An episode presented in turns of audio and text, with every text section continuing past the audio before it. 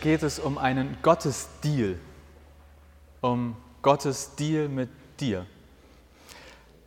Im heutigen Predigttext geht es eigentlich um die Geschichte von Noah und seiner Arche, Sintflut.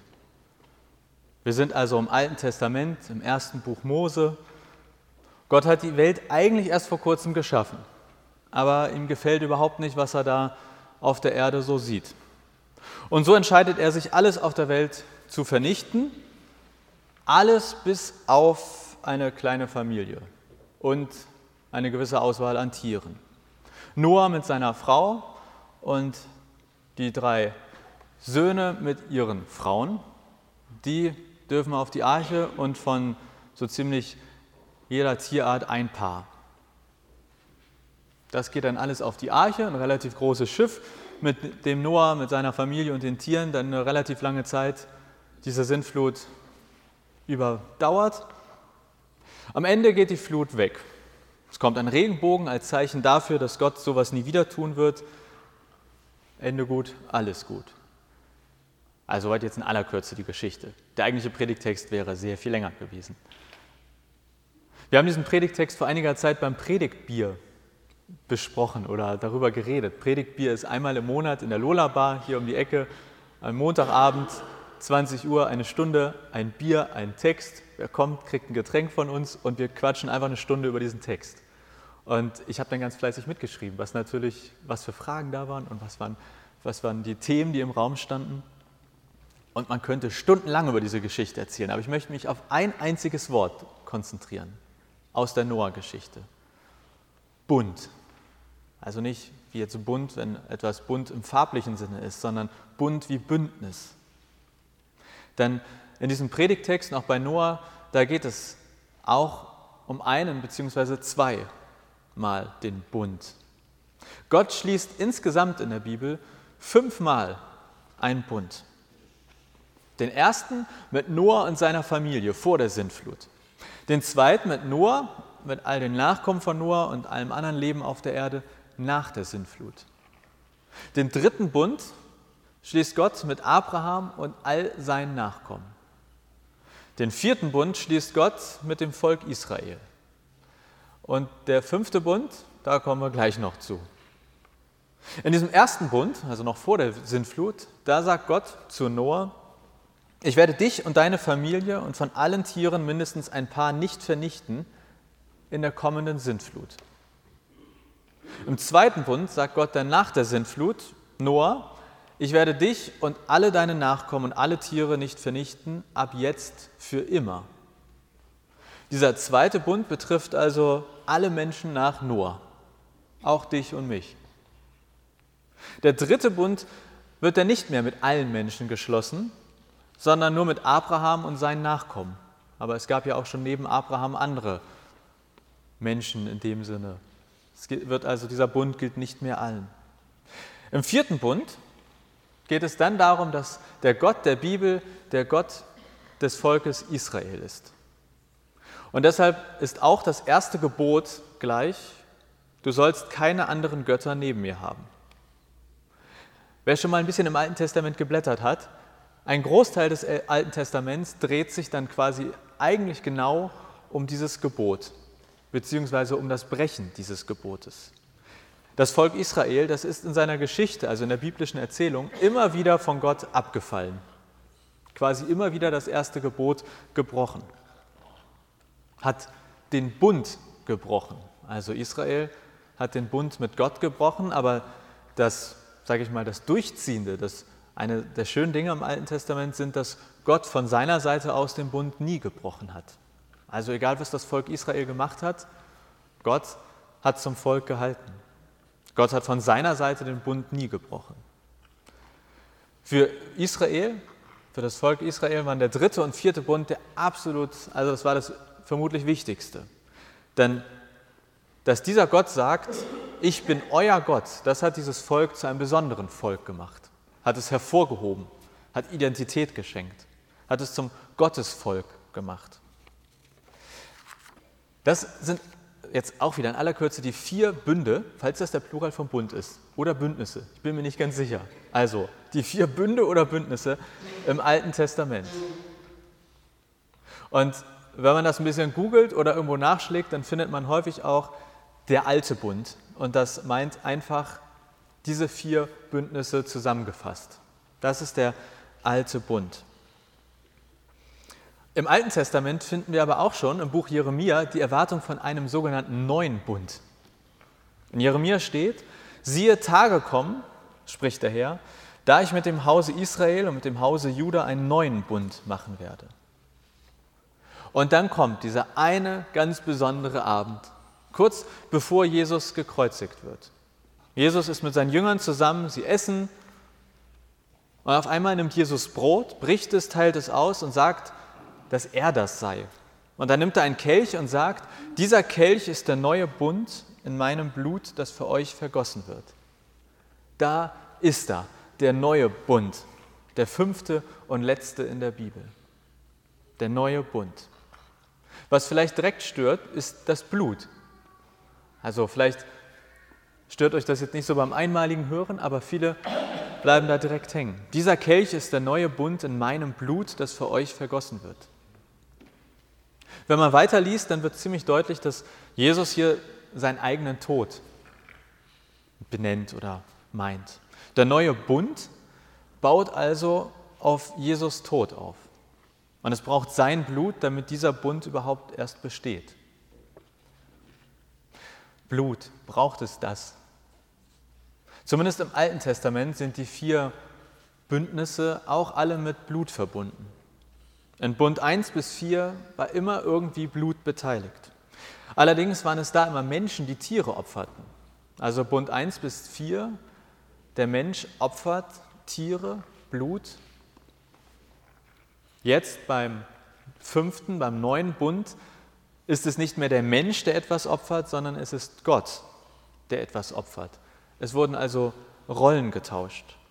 Gott opfert seinen eigenen Sohn, seinen, sein eigenes Blut. Deswegen ist der fünfte Bund auch der neue Bund, weil er ganz anders ist. Jetzt geht es nicht mehr darum, dass der Mensch etwas tut, sondern Grundlage dieses neuen Bundes ist, dass Gott etwas für die Menschen getan hat. Und genau daran erinnern wir uns in jedem Abendmahl. Jedes Abendmahl ist eine Erinnerungsfeier daran, dass Gott mit und für uns einen Bund geschlossen hat, einen neuen Bund, den fünften Bund der Bibel. Und es gibt diesen Bund nur, weil Jesus gestorben ist. Das ist die Grundlage dieses fünften Bundes. Und dieser neue Bund, der fordert nicht wie der alte, dass du etwas tust, dich an Gebote und Gesetze hältst. Im Gegenteil, für den neuen Bund hat Gott gesagt, ich werde ihre Schuld vergeben und ihrer Sünden nicht mehr gedenken. Das heißt, Bündnispartner mit Gott, in anderen Worten, du musst nicht etwas tun, sondern für dich wurde etwas getan. Also, was ist das überhaupt ein Bund? Ja? Ich in meiner Sprache würde heute sagen, ein Deal. Ein Deal, den Gott mit Menschen schließt oder geschlossen hat. Im biblischen Sinne meint es immer in dem Sinne ein Deal zwischen Gott und Menschen. Und ausgehend von dem Deal, den Gott mit Noah geschlossen hat, kann man eben diese fünf Bünde oder Bündnisse entdecken. Der erste vor der Sintflut, der kann uns eigentlich relativ egal sein, denn faktisch galt das für Noah und seine Family und anscheinend auch zeitlich begrenzt. Die Sintflut ist ja vorbei. Der zweite Bund nach der Sintflut, der hat für uns in dem Sinne Bedeutung, dass wir alle Nachkommen Noahs sind. Also die Zusage, das Versprechen des zweiten Bundes gilt für uns heute. Dank dieses Deals können wir uns mehr oder weniger beruhigt nachher auf die Couch setzen, Tatort gucken und davon ausgehen, dass Gott uns und diese Welt nicht nochmal vollständig oder nahezu vollständig auslöschen wird. Der dritte und vierte Bund, der ist etwas schwieriger, was der und ob der was mit uns zu tun hat. Denn der wurde ja mit dem Volk Israel geschlossen. Und dann kann man sich herrlich theologisch darüber streiten, ob wir zum Volk Israel gehören oder nicht. Ich würde aber eher sagen, dass wir nicht dazu gehören. und diese beiden Bündnisse deshalb für uns verhältnismäßig egal sind. Dafür ist der fünfte Bund der dann wohl wichtigste, denn der dreht sich nur um uns eigentlich. Wir haben beim Predigtbier auch kurz darüber gesprochen, dass zu einem Bund ja eigentlich Aufgaben und Pflichten gehören. Irgendwie, wenn man in einem Bündnis ist, also jetzt, ich glaube, wir haben an die NATO gedacht, irgendwie Bündnispartner, irgendwie gehören doch Aufgaben und Pflichten dazu. Und dann habe ich mal überlegt, der erste Bund, der hatte für Noah und Co. die Aufgabe, eine Arche zu bauen. Das war Teil des Deals mit Gott. Bau eine Arche, Tiere rein und dann schön übers Meer schippern. Im zweiten und dritten Bund gab es keine Aufgaben, Verpflichtungen. Das waren sehr einseitige Zusagen. Im vierten Bund gab es unendlich viele Regeln und Gesetze. Also wer Lust hat, mal irgendwie, ich glaube, 613 Gesetze sich anzuschauen, findet man angeblich alle im Alten Testament. Aber das Volk Israel hat quasi seine gesamte Geschichte über festgestellt, dass das nicht zu schaffen war, das Einhalten dieser Pflichten aus dem Bund. Und der fünfte Bund, der neue Bund, der hat keine Pflichten. Sprich, die beiden Deals, die auf jeden Fall für uns gelten, sind ohne Pflichten, der zweite und fünfte. Es gibt nichts, was man tun muss, um in diesem Deal zu bleiben. So weit, so gut könntet ihr sagen. Jetzt quatscht ihr schon ziemlich lange irgendwie theoretisch über Bund und Bündnisse. Aber was hat das eigentlich mit mir heute zu tun? So eine ganz klassische Frage irgendwie, auch bei uns beim Predigtbier, dass es häufig im Raum steht, wenn wir alte biblische Geschichten lesen. In diesem konkreten Fall glaube ich, dass diese Bündnisse sehr viel mit uns zu tun haben. Vor allem, wenn wir uns auf den neuen Bund konzentrieren. Und für mich sind da zwei Themen quasi entscheidend, wenn es darum geht, was hat das mit uns zu tun. Das erste ist, wie wird man eigentlich Bündnispartner in diesem neuen Bund? Und das zweite ist, was habe ich davon, wenn ich in diesem Bündnis dabei bin? Das erste, Gottes neuer Bund ist allen Menschen zugänglich. Nicht nur dem Volk Israel oder der Familie Noah oder den Tieren, die ausgewählt wurden. Der neue Bund ist für alle. Und ich glaube, es gibt kein besseres Zeichen der Bündnispartnerschaft als die Taufe.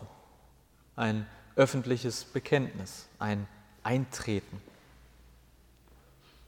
Ich stelle mir das ein wenig so vor wie bei Verträgen. Man kann ja mündliche Verträge schließen, man kann schriftliche Verträge schließen. Die gelten beide im Zweifel voll und ganz. Also so ähnlich, glaube ich, kann man auch in diesen Bund mit Gott eintreten. Eine Taufe ist vielleicht eher wie ein schriftlicher Vertrag. Es wird irgendwo reingeschrieben, alle Leute sehen es, man kann in den Kirchenbüchern nachgucken. Also, jetzt seid ihr drin, zu spät für euch beide. Aber ich glaube, es gibt auch mündliche, sozusagen stille Verträge. Das ist vielleicht ein Gebet zu Hause. Das ist vielleicht auf einer Reise irgendwo auf, in wunderschöner Natur das Gebet, was einem plötzlich durch den Kopf geht. Das ist eine innere Haltung. Die hat vielleicht nicht zu einer Taufe geführt, man hat es nie irgendwo öffentlich gemacht. Ich glaube, es gibt diese, mindestens diese beiden Arten, in das Bündnis mit Gott einzutreten. Und das Abendmahl ist dann wiederum eine Feier aller Bündnispartner Gottes. Wenn ich euch im Abendmahl den Kelch reiche, dann sage ich häufig, Christi Blut für dich vergossen. Und das heißt, weil Jesus am Kreuz für dich gestorben ist, gilt der neue Bund zwischen dir und Gott. Manchmal sage ich deshalb im Abendmahl auch, statt Christi Blut für dich vergossen, direkt, du gehörst zu Gott. Damit meine ich, du bist Bündnispartner Gottes. Du hast einen Deal mit Gott. Und was ist der Deal? Der Deal ist, dass du ein Leben mit Gott leben kannst. Der Deal ist, dass du für diesen Gott nichts tun musst. Der Deal ist, dass Gott mit dir ist. Der Deal ist, dass du in allem, was du tust, überall, wo du bist, in allen Höhen und Tiefen nicht alleine bist. Der Deal ist, wohin du auch gehst, was auch immer du tust, Gott ist mit dir, denn du gehörst zu Gott. Was habe ich also davon, ob ich nun stillschweigend oder öffentlich in einer Taufe bekennend den Deal mit Gott eingegangen bin? wenn du Bündnispartner Gottes wirst? Naja, du hast Gott an deiner Seite mit all den Risiken und Nebenwirkungen, die da noch so dazugehören. Mit all den Versprechungen und Zusagen der Bibel. Zum Beispiel die Zusage, dass für jeden Bündnispartner Gottes der Tod nicht das Ende ist. Dass du dich immerhin bei Gott nicht bemühen musst, etwas zu beweisen, sondern auch einfach mal sein darfst. Zu diesem Bündnis gehören letztlich aber auch all die anderen Menschen in dem Bündnis. Und vielleicht ist das für dich das Gute an diesem Deal. Zu einem Bündnis zu gehören, zu dem Millionen Menschen auf der Welt und ein paar überschaubar mehr hier vor Ort zur Gemeinde gehören. Ein Teil des Deals ist, dass du mehr tun kannst, als deine Kräfte dir ermöglichen würden. Dass dich jemand trägt und stärkt, wenn du nicht mehr kannst. Ein anderer Teil des Deals ist, dass du einerseits perfekt bist, so wie du bist, und zugleich nicht bleiben musst, wie du bist. Dass du dich verändern darfst und kannst. Ein Deal mit Gott eingehen. Das ist immer auch ein kleines Wagnis ein kleines Abenteuer. Denn das bedeutet nicht, dass alles einfach bleibt, wie es ist. Auch du nicht. Ein Deal mit Gott eingehen, das bedeutet auch Vertrauen. Nicht blindes Vertrauen, aber ja, es kann ein Schritt heraus aus einer Komfortzone sein. Bündnispartner Gottes werden. Ich glaube, das ist manchmal wie eine Eheschließung. Sagt man ja manchmal auch, ein Bund fürs Leben schließen oder einen Bund fürs Leben eingehen. Und da gibt es dann einen Hochzeitstag, so wie es bei den meisten von uns vermutlich auch einen Tauftag gibt. In der Hochzeit verspricht man sich etwas. Jeder bringt Hoffnungen in die Ehe hinein und ein Grundstein jeder Ehe wird hoffentlich Vertrauen sein. Jede Ehe wird Höhen und Tiefen kennen, so wie auch das im Bündnis mit Gott sein Höhen und Tiefen kennt. Jeder von uns wird Beziehung und somit auch Ehe ganz verschieden gestalten. Vielleicht sagt ihr, wenn ihr auf andere Beziehungen oder Ehen guckt, so würde ich das nie machen. Und vielleicht sagen das wiederum andere über die Art und Weise, wie dann ihr Beziehung oder Ehe führt. Aber so ist es am Ende auch, wenn man einen Deal mit Gott eingeht, wenn man diesen Bund mit Gott schließt. Manche führen diesen Bund ganz nah, andere etwas distanzierter. Und wie auch in jeder guten Beziehung gehört auch in diesem Bund mit Gott ein Dranbleiben dazu. Also versteht mich nicht falsch, dieser Bund wird nicht aufgelöst, wenn man ihn nicht pflegt, nicht dranbleibt. Eine Ehe wird ja auch nicht aufgelöst, nur weil man sich weniger sieht oder nicht mehr sich so viel Zeit füreinander nimmt. Aber natürlich leidet die Qualität einer Beziehung, die Intensität einer Ehe darunter, wenn man weniger Zeit miteinander verbringt. Und ich glaube, ähnlich ist es auch in einem Bund mit Gott.